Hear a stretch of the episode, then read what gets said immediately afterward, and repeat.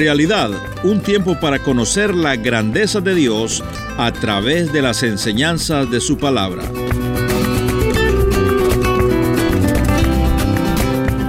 Cuando leemos el relato de Josué, encontramos que tomaron a los cinco reyes que estaban en una cueva, los trajeron y Josué les dijo, pónganle el pie en el cuello a cada uno y no les tengan temor, porque son enemigos derrotados. Estaba anticipando lo que un día iba a ser Cristo por nosotros al morir en la cruz.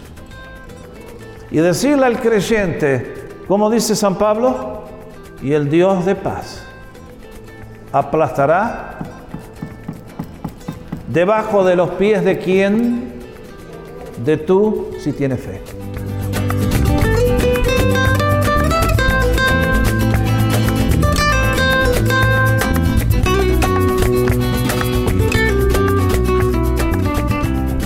Le damos la más cordial bienvenida a esta edición de Realidad. Y ahora con ustedes el pastor y maestro, el doctor Jorge Oscar Sánchez. Vamos a, Josué capítulo 10, por favor. ¿Sí? Y entonces básicamente lo que ustedes y yo encontramos en este capítulo es la derrota de toda una civilización que son los amorreos. Y en los primeros cinco versículos encontramos la razón del conflicto. Estos cinco reyes, encabezados por el rey de Jerusalén, que está ahí nomás cerquita, dicen, ajá, acá tenemos que hacer algo.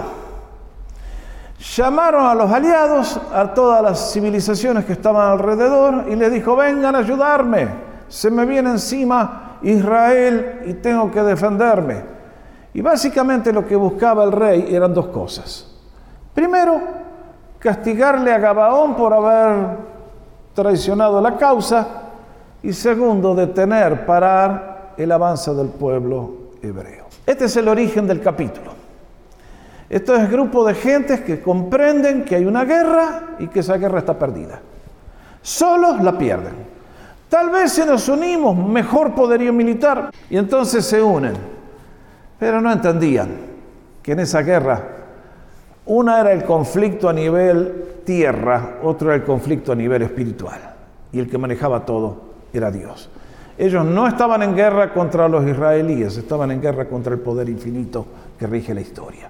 Y en esa guerra nadie gana, solamente Cristo prevalece. Y entonces ustedes y yo, a medida que avanzamos, encontramos el desarrollo del conflicto entre los versículos 6 al 15. ¿Y qué leemos allí? Que los gabaonitas cuando se vieron rodeados, ahora pertenecían al pueblo de Israel, tenían un pacto firmado y vaya dolor de cabeza para Josué. Les perdonó la vida y ahora los tiene que venir a salvar para que no la pierdan. Qué lindo. Entonces, muy bien, leímos juntos cómo enviaron un hombre que corriera hasta el campamento en Gilgal, 40 millas, y allá vienen, por favor, Josué, una emergencia, nos matan, ven a ayudarnos, no nos niegues la ayuda. Y es notable cómo Josué, en plena noche, arma el ejército, los levanta y llegan hasta ahí y comienza la batalla. Les dije que en esta guerra no se puede ganar. Esta guerra no hay pueblo humano que la pueda ganar, porque el jefe tiene recursos que usted y yo no tenemos. ¿Usted alguna vez hizo llover, hermano? ¿Y tirar granizo? ¿Qué tal si yo tirara granizo esta mañana? Y le pego solamente a los de aquí y nadie le pega acá. ¡Qué puntería, eh! Bueno, así es nuestro Dios. Él no tiene problemas con los milagros. Él controla el universo, hace todo, las leyes les obedecen a Él. Nos dice el libro de Colosenses que todo fue creado por Él y para Él y que no hay poder en el universo que no esté debajo de sus pies. Y Él puede hacer con sus manos realmente eh, cosas increíbles. Pero hay una sola cosa que encamina la fuerza de Dios y que solamente para bendición de aquellos que le aman. Ah, se pasa al jefe, ¿eh? único, no hay otro como Él. Y entonces vino la guerra y se armó ahí el conflicto, el entreviero, la batalla. Y nos dice el relato que fueron más los que murieron por el granizo que los que murieron por la espada. ¡Qué testimonio! Josué, en el capítulo anterior, lo vemos que medio había sido ah, engañado por los gabaonitas, pero ahora que necesita la ayuda de Dios, Dios no se la rehúsa. Porque como les decía, nuestro Dios el domingo pasado es un Dios de gracia infinita. En este mundo que vivimos, a ustedes y a mí nos enseñaron, todo te lo tenés que ganar en la vida, no el favor de Dios. Aunque tú y yo pequemos, nuestro Dios siempre va a venir en nuestro auxilio si reconocemos nuestra necesidad. Y es tremendo, porque esto no quiere decir que Dios es suave o flojo con el pecado. No, no, no. Él es muy firme en esas cosas. Pero cuando alguien humildemente pide su ayuda, sus recursos están disponibles. No lo olvidemos nunca. Y en este caso, Josué sale y sale con la promesa de que la batalla está ganada porque Dios los entrega. Pero el conflicto se extiende. Y evidentemente el día quedaba corto, estaba oscureciendo y había demasiada gente para combatir. Y es entonces que encontramos este gran relato del el día extendido.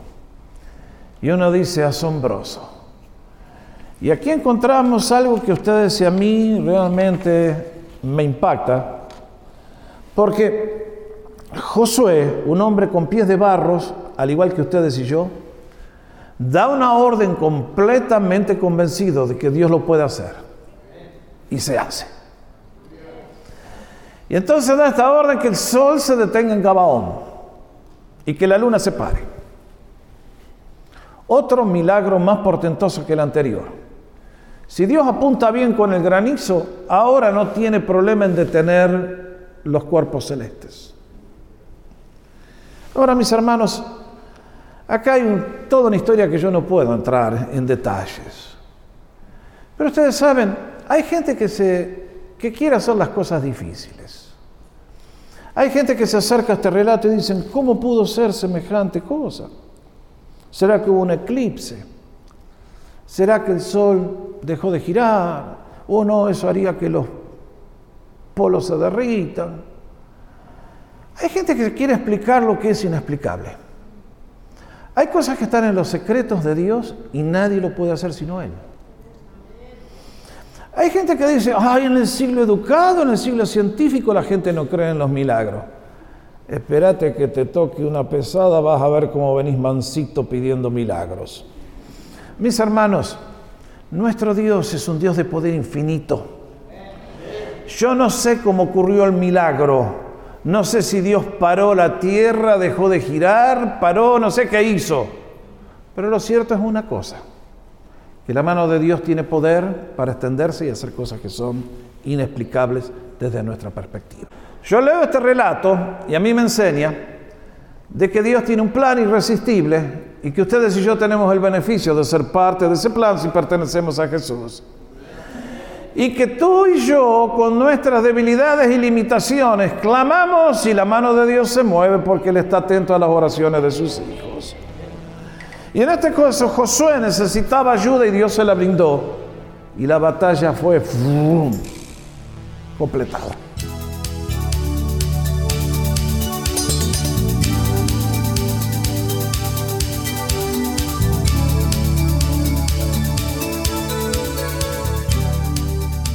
Quiero avanzar rápido acá, porque el relato tiene una tercera parte que es la culminación del conflicto. Las ciudades que se unieron fueron arrasadas, los reyes escaparon y se refugiaron en una cueva, ustedes lo pueden leer, y los encuentran y les dan el justo pago y desaparecen. Y luego Josué emprende la campaña hacia el sur. Y entonces lo que nos cuenta es que Josué tomó todas esas ciudades que ahí tienen la lista, donde están los versículos, las fue conquistando una tras otra, porque los reyes eran los que se habían unido para combatir y lo que hubiera tomado no sé cuántos días, Josué los liquidó en uno. Listo. Así es Dios. Lo que los humanos prepararon para complicar, Dios se la hizo mucho más fácil. Que como resultado de la conquista hacia los territorios del sur, el territorio de Israel pasa a ser todo esto que está en términos ahí de color violeta, y después pasó a ser territorio de la tribu de Judá, y en el medio quedó la tribu de Simeón. Y nos dice, interesante, hirió pues Josué toda la tierra. Esta es la línea, la frase que sintetiza todo el movimiento. Y nos dice cuatro cosas. La región montañosa, ¿cuál es esa? La que está en el medio que atraviesa Israel de norte a sur. El Negev, la zona del sur, que es todo desértico, que desciende hasta Egipto. Las tierras bajas, Cefela, dice nuestra traducción, la costa del mar Mediterráneo y las laderas y a todos sus reyes. Las laderas que conducían al mar muerto. Y uno dice una victoria completa. Nos dice que todo eso ocurrió, limpiaron las ciudades y volvieron al campamento en Gilgal. Notable. Lo que comenzó como una amenaza, como una posibilidad de una derrota aplastante, se convirtió por el poder de Dios en una victoria increíble. Y entonces uno dice, pastor, muy linda historia. ¿Y de qué me va a hablar a mí entonces? Bueno, creo que después de enseñar Josué voy a tener que enseñar Efesios. Porque Josué del Antiguo Testamento es el Efesios del Nuevo Testamento. En Josué tenemos el relato de lo que era la lucha del pueblo de Dios antes de la cruz de Cristo. En Efesios se estudia cómo funciona ahora que vivimos después de la cruz. En estos desafíos contemporáneos, déjenme hacerles un par de preguntas. Primero, ¿contra quién es nuestra lucha? En aquel entonces peleaban contra ejércitos que se veían, que tenían arco, lanza, flecha, y en el día de hoy usted y yo contra quién luchamos. Ustedes y yo pertenecemos a Jesús y contra quién es nuestra lucha. Bueno, en primer lugar vamos a conocer al jefe del otro lado, al comandante en jefe, el revolucionario. Vamos a la cita de Apocalipsis capítulo 12. Ese gran jefe, la mayoría de la gente ni lo conoce, ni saben cómo opera. Nos caen los problemas, nos llueven los problemas, nos llueven los conflictos, pero no sabemos de dónde vienen. Y Satanás es tan astuto que Él nunca da la cara. Él siempre engaña, opera desde lo invisible, tiene una gran ventaja sobre todos nosotros. Y lo que nos dice aquí Apocalipsis 12 es que este diablo, Satanás, nuestro adversario, el tentador, está vivo y activo en el planeta Tierra. Y si ustedes leyeron esa cita, dice, la serpiente antigua, el gran dragón, el cual engaña al mundo entero. No hay excepciones. Sea el presidente, el embajador, el emperador, el rey, el labriego, el rico, el pobre, el mundo entero váyase bajo un engaño. Nosotros no nos damos cuenta cuántas cosas que ocurren en este mundo no es porque los seres humanos las decidimos, sino porque Satanás le dijo a alguien, anda y hace lo que yo te digo. Y ustedes y yo estamos en una guerra. Estamos en una guerra contra un comandante que tiene mucho poder. Pero quiero recordarte que no es Dios. Solamente hay un Dios verdadero y se llama Jesús. Satanás es un ángel que él creó y por lo tanto tiene mucho poder, pero no tiene poder infinito. Entonces puede hacer muchas cosas, pero no las puede hacer todas. Por eso cada vez que lucha contra el jefe, contra nuestro gran Dios, pierde siempre. Y no puede contra el pueblo que ha sido redimido por Dios. Pero quiero decirles que en el día de hoy, al igual que aquellos reyes pensaron que podían ganar por aliarse, muchos luchan contra Dios y no comprenden que la batalla está perdida. Magnífico es tu nombre.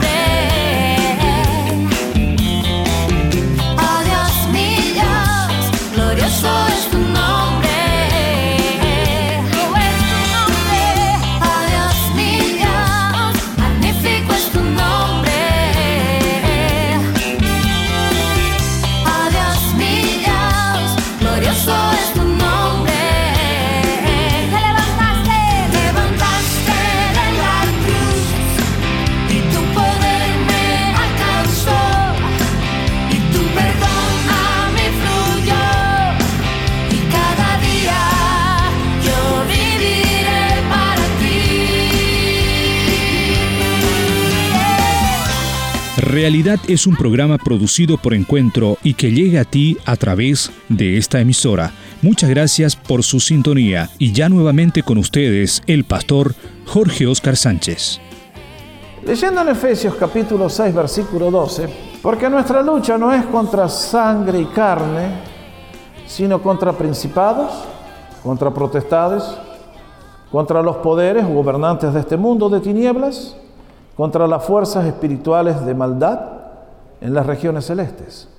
Aquí hay una declaración asombrosa. Lo que nos está diciendo el apóstol Pablo en esta frase es, nuestra lucha no es contra carne y sangre, o sea, no es contra los cinco reyes que nos vinieron con el ejército, sino con el poder espiritual invisible que les controla. Tu lucha no es contra ese esposo que es medio... mm, o esa esposa... mm, sino contra el poder que lo manipulea.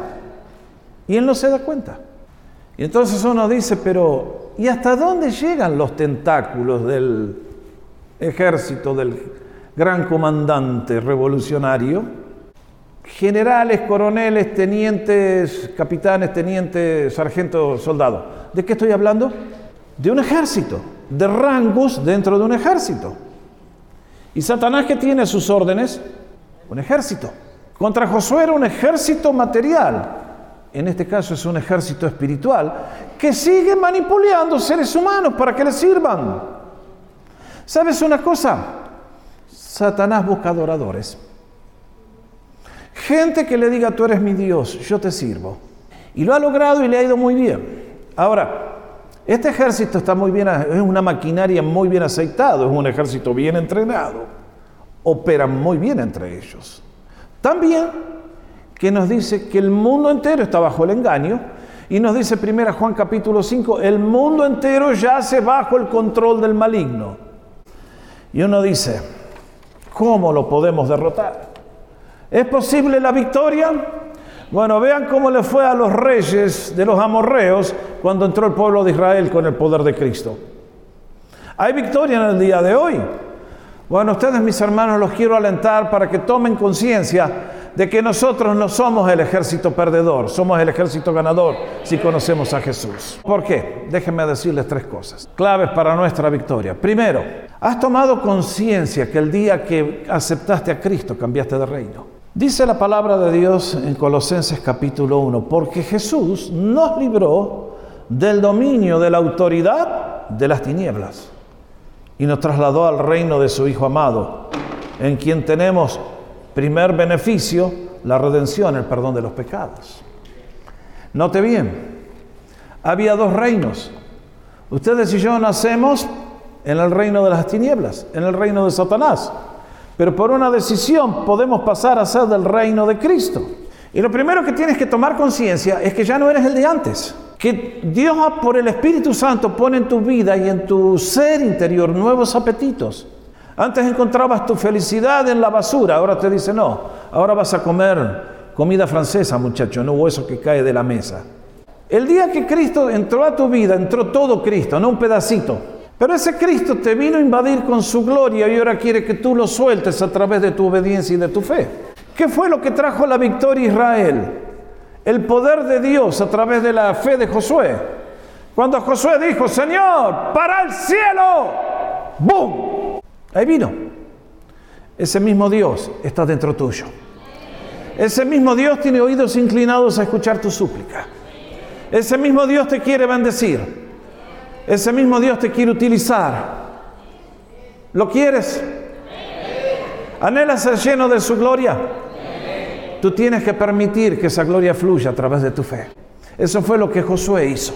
Segundo, clave de la victoria, no solamente hemos cambiado de reino, sino que tenemos un millón de promesas de Dios. No quise leer los párrafos de la derrota de los reyes por el factor tiempo, pero en el libro de Romanos encontramos esta promesa. Y el Dios de paz aplastará pronto a Satanás debajo de los pies de ustedes. Alguien dirá, hello, ¿Y cómo? Cuando leemos el relato de Josué, encontramos que tomaron a los cinco reyes que estaban en una cueva, los trajeron y Josué les dijo, pónganle el pie en el cuello a cada uno y no les tengan temor, porque son enemigos derrotados. estaba anticipando lo que un día iba a hacer Cristo por nosotros al morir en la cruz. Y decirle al creyente, como dice San Pablo, y el Dios de paz aplastará debajo de los pies de quién? De tú, si tienes fe. Mis hermanos, estas son promesas para ti, son promesas para mí. Satanás ha ganado las victorias por nuestra ignorancia, por nuestra ceguera. Satanás ha ganado un millón de victorias porque no hemos conocido este libro bendito y no hemos podido conocer la gloria de Dios que se ha manifestado en la faz de Jesucristo. Por eso en el día de hoy quiero decirte, busca las promesas de Dios. La Biblia está llena de promesas para tu vida. Satanás lo único que te da es guerra. Te ataco, te mato. ¡Oh! El Dios de paz está por sobre todos los conflictos y con sus brazos te sostiene y con sus manos te bendice. No hay otro como Él. Él es el Dios de paz. El otro viene a robarte, a matarte, a destruir, a asesinar. Cristo vino a que tuviéramos vida y vida en abundancia. Un tercer paso para la victoria. Podría citar muchos más. Confiando en Jesús de manera creciente. Este apóstol Pablo a mí me asombra las cosas que dice. Colosenses 2. Por tanto, de la manera que recibieron a Cristo Jesús el Señor, vean los títulos que usa. Cristo Jesús el Señor. Así anden en Él, firmemente arraigados y edificados en Él y confirmados en su fe, tal como fueron instruidos, rebosando de gratitud. ¡Wow! ¿Qué nos dice?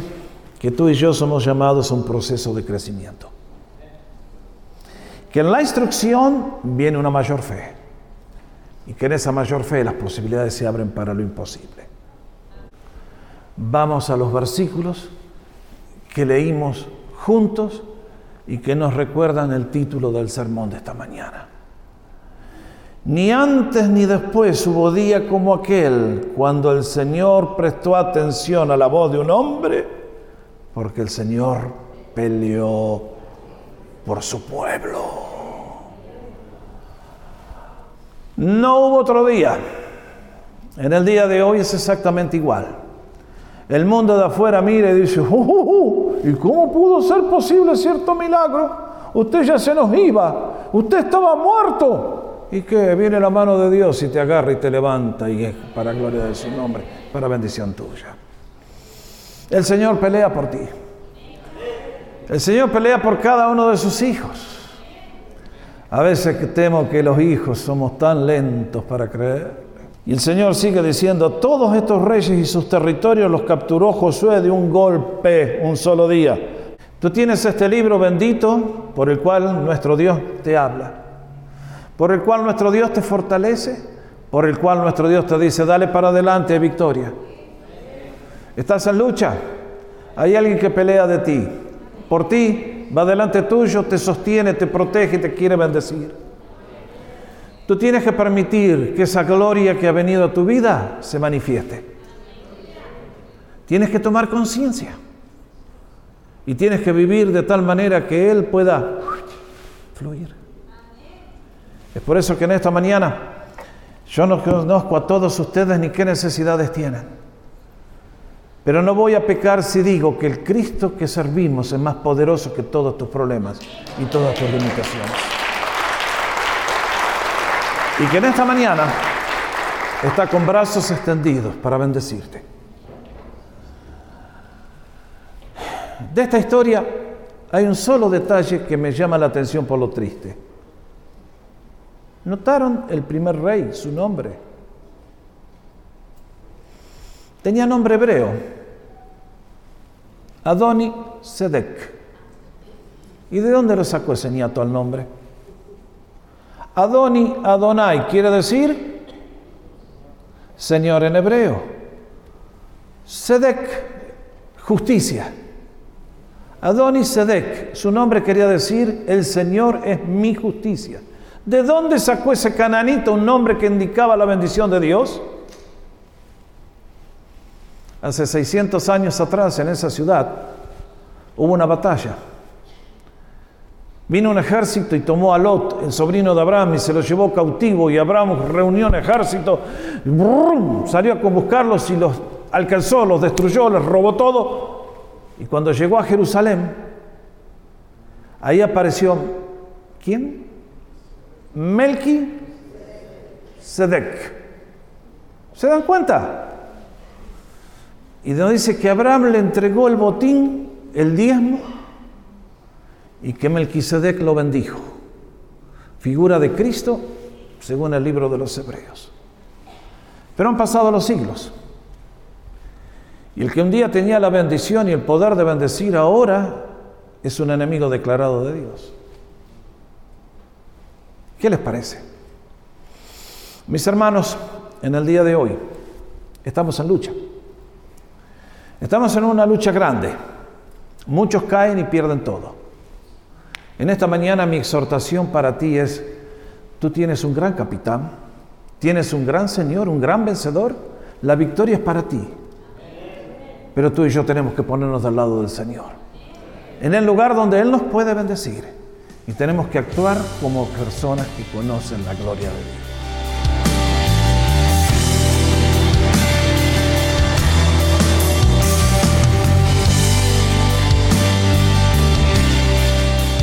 Gracias por haber sintonizado Realidad. Espero que haya traído edificación y reflexión a su vida.